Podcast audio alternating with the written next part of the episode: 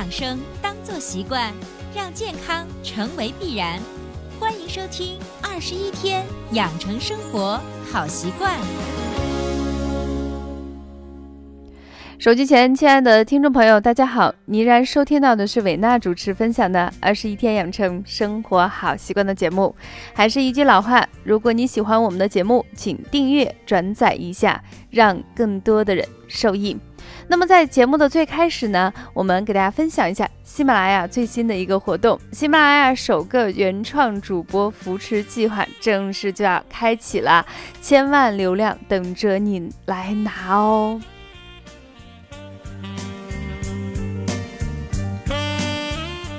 那么这一期呢，我们在我们二十一天养成生活好习惯的节目中，给大家分享的主题是关于饮食中维生素的摄取。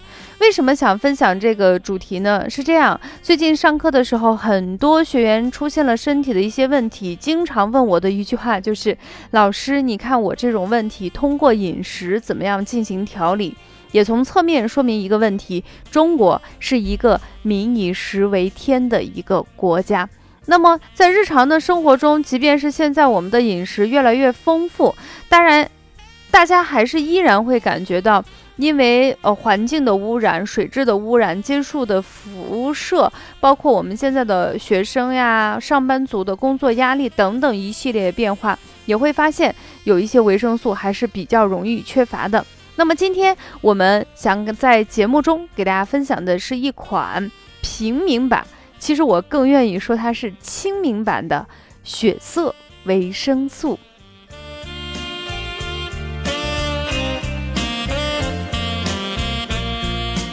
那你一听这个名字以后，就首先想一个，哎，亲民版、平民版，我知道，那就说明它的效果非常好。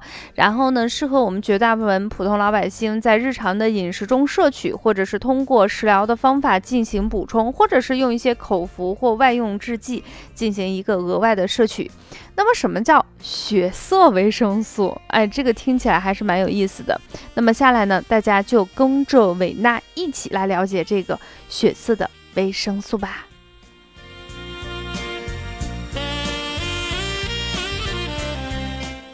那其实大家对我们现在常见的维生素哈，有一个最直观的印象，就是大部分的维生素颜色都是那种发白的。啊，就是白片片，有那种小颗粒的，也有大颗粒的，或者是略微有一些发黄。如果是呃略微发黄或者是棕色，它一般会外头的那个维生素的那个瓶子一般都是那种褐色吧，或者有的地方叫茶色啊，反正颜色比较深。然后你打开以后，就是里头会塞一个小棉球。目的是什么？目的是这种有一部分维生素很容易见光分解，所以它的颜色是相对来说外面的瓶子颜色是比较深。那么今天给大家推荐的这个维生素，它跟我们常见的维生素的颜色不一样，它是红色的，因为它是呃维生素里头唯一一个必须含有矿物质的维生素。那它含有什么呢？它含有一种呃。微量元素也是一个矿物元素，叫做钴。因为咱们很多听友听我节目的时候，经常会纠正我的发音。嗯，我给大家说一下，就是我的专业学的是中西医结合，我的专业不是播音主持。呃，有时候难免这个字吐字不是很清楚，但是大家既然要求我了，那我每次在录节目之前有一些字哈，我自己吃不准的时候，我就去查一下字典或者百度搜一下。那么今天给大家推荐的这个维生素里头含有一种物质叫做钴，是三声，它左边是一个金字旁，右边是一个古怪的古。又被称为红色的维生素，是一些相对比较少数的有色维生素。它是什么呢？它叫做维生素 B 十二。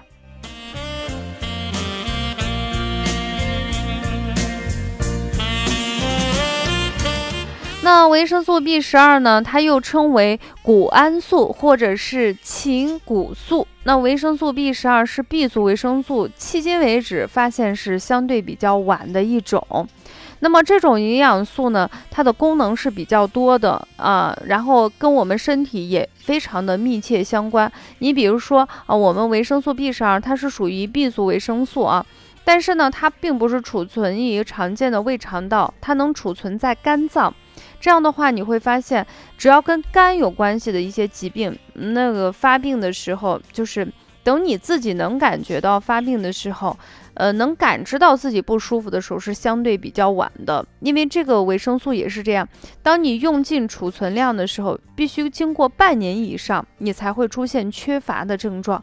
所以一般来说，就是你缺维生素 B 十二，一般人，嗯，不可能立马就是有一种表现出来啊，所以它发现的比较晚。那么这种维生素呢，它主要存存在于哪种呢？它主要存在于肉类里头。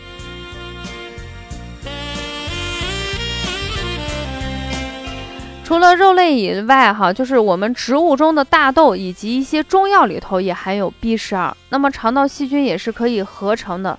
在正常情况下，你正常的饮食，我们绝大部分人是不缺乏这个维生素。但是呢，最主要的问题就是现在的人哈，胃肠疾病比较多啊，容易出现一些胃脘的消化不良的疾病。这样的话，因为我们这个 B 十二必须要通过胃肠道才能够更好的吸收。那如果你出现了胃病啊，你胃肠疾患的时候，这样的话就会导致 B 十二相对会容易出现缺乏。那有人就说呢，不就是一个 B 十二吗？无所谓了，我每天吃肉呀，吃什么东西，我只要多吃点东西，应该对我身体没有什么问题。那它如果缺少了，会导致我们身体哪些危害呢？或者是比较严重的危害？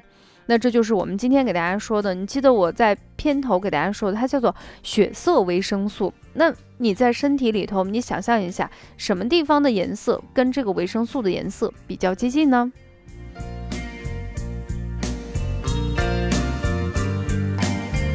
对啊，大家仔细一想，在我们身体里头，跟我们这个维生素比较接近的颜色，应该是血液的颜色。所以一旦 B 十二出现了一些问题，就会导致血啊红血球的生成啊，因为它是就是红血球的生成必须要有一个重要的一个元素，这个元素就是 B 十二。如果严重不足的时候，就会出现一些恶性的贫血。所以你看，我们再给大家稍微捋一下啊，B 十二首先是。它是一个，其他的维生素里头可能不含有一定的矿物质，但是我们 B 十二必须含有一个叫钴的矿物质，这样的话它的颜色就会呈现为红色。那么它一般储存在哪里呢？储存在肝脏，啊，储存在肝脏。那如果一旦缺乏的时候，会导致什么？因为它是我们红血球的生成必须要的一个因素。如果一旦缺乏的时候就会出现一些贫血，如果严重匮乏的话，会出现一些恶性的贫血，好不好？容易发现出现你这个缺少维生素 B 十二，不会的，因为我们储存在肝脏里后，嗯，当你用完以后，过半年以后，你才会发现自己出现一个贫血的症状，所以一般人在最短的时间内是不能够及时发现问题。那如果你不能够及时发现的话，治疗的方法。肯定是相对比较困难啦。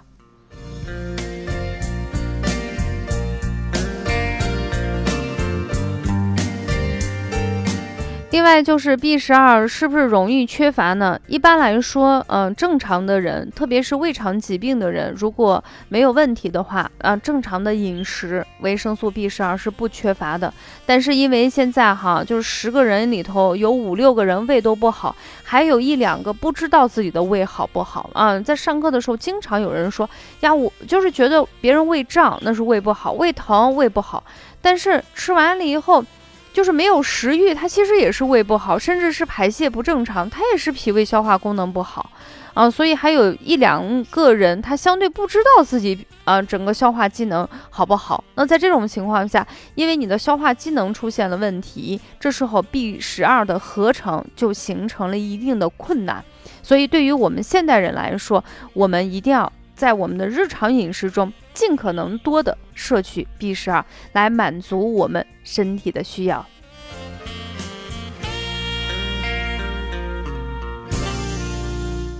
那么，当然，很多听友就想问了，就是维生素 B 十二难道只有一个呢？它就是预防我们可能出现的一些缺血性贫血以外，它还有没有其他的功能？其实大家在购买一些书籍，包括在网络上去查资料，你会发现，呃，任何一个营养素，呃，一旦输进去，它会弹出几十条，有的多的话上百条的信息，它就有那么多的功能。那么我们也是希望听友的话一定要客观，因为所有的维生素虽然它有那么那么多的功能。但是主要的功能也就是那三四种。那么维生素 B 十二被称为血液的维生素，所以它对于预防贫血绝对是有特别特别好的一些帮助。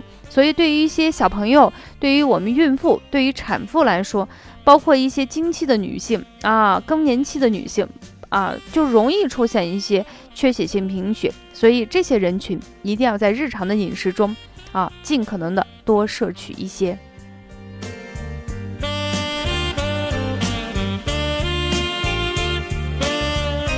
那除了这些功能以外，那维生素 B 十二还有哪些其他的功能呢？呃，我总结了一下，非常多，但是有三个，我觉得对于我们现代人来说是非常非常的重要。我们一个一个来捋一下。第一个呢，还是促进红细胞的发育跟成熟，使我们机体的造血机能处在一个正常的状态，预防恶性贫血，维持神经系统的健康。其实这句话从片头到现在，我来来回回已经说了三遍，所以大家有一个印象呢，就是 B 十二是红色的矿物质。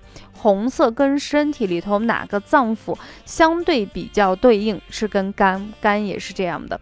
第二个呢，就是跟我们身体比较动态的，跟我们哪一个有密切，就是跟我们的血液。所以大家都知道哦，B 十二就是对于我们身体里头。血液的造血机制以及预防贫血有非常非常好的一个作用。除此之外呢，它还具有活化氨基酸的作用和促进核酸的一个生物合成，可以促进蛋白质的对婴幼儿的生长发育有非常非常重要的作用。所以在小朋友里头啊，我们在最小的时候一定要摄取一些维生素 B 十二比较多的食物，来让孩子更加健康的成长。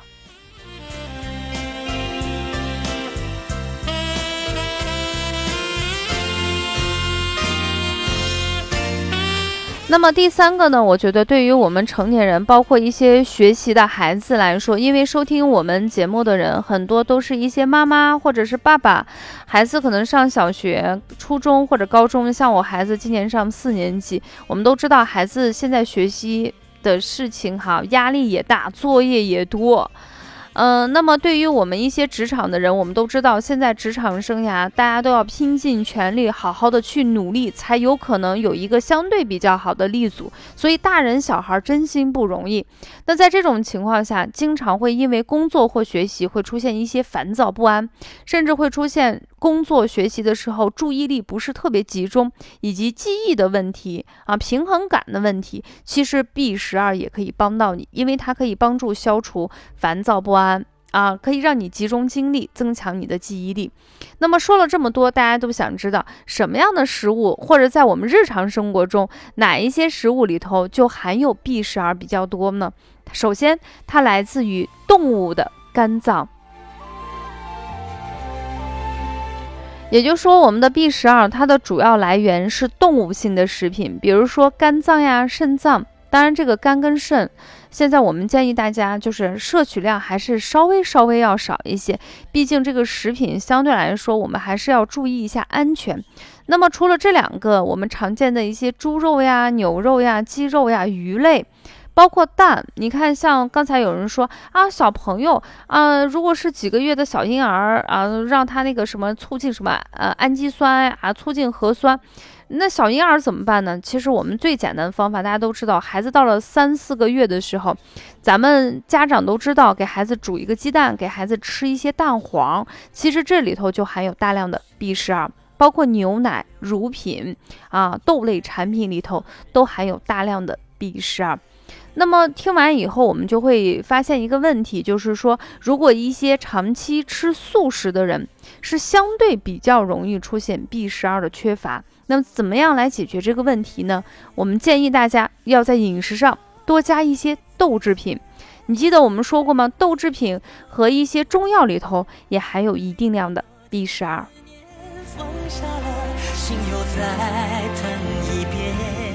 那么除了就是多吃一些豆类的食物，我们其实还是希望豆谷结合起来，营养会更好。另外呢，就是呃一种豆子里头含有的 B 十二毕竟是有限的，在日常我们熬粥炖汤的时候。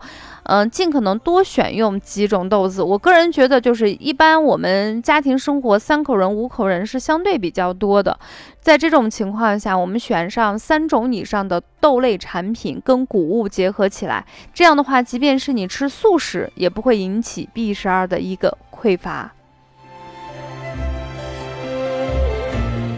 当然，现实生活永远是不完美的。所有的疾病一旦形成，绝对不是一朝一夕的事情。那既然不是一朝一夕形成的问题，也不可能用一些最简单的食疗方法，用很短的时间把问题给消除。所以大家一定要耐住性子，把我们的健康养生的一种想法跟理念，一定要融入在你的生活中。然后不能就是那种呀，听老师说完以后，我今天就去做了，然后热乎劲儿就是那两天。三天，三天过后一看没效果，哎，肯定就没有用。不是的，因为所有的疾病它形成是有一个过程，我们每个人会变，慢慢的变老，身体的整个消化机能都会下降，所以要耐得住性子，并且有非常好的自律。那如果说在现实生活中有一些人，不管是小朋友还是成人，已经出现了严重的 B 十二。呃，缺乏症，或者是老人对 B 十二的吸收是有困难的话，我们建议到医院里头，根据医生的建议，口服或者是注射的方法进行补充。总之一句话，呃，我们大家每一个人都要健健康康、快快乐乐、幸幸福福的。好的，分享到这里，本期二十一天养成生活好习惯的节目就暂告一段落。最后的节目尾声是霍尊的一首歌曲。伴随着这首歌曲，我们今天的节目就暂告一段落。下期节目，我们不见不散啦！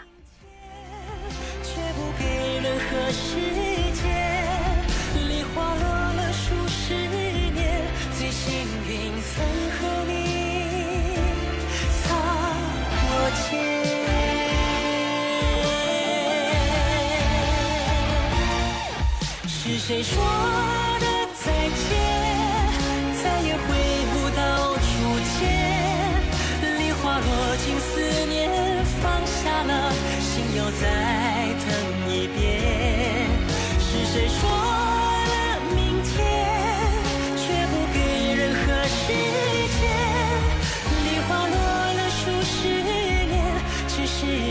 can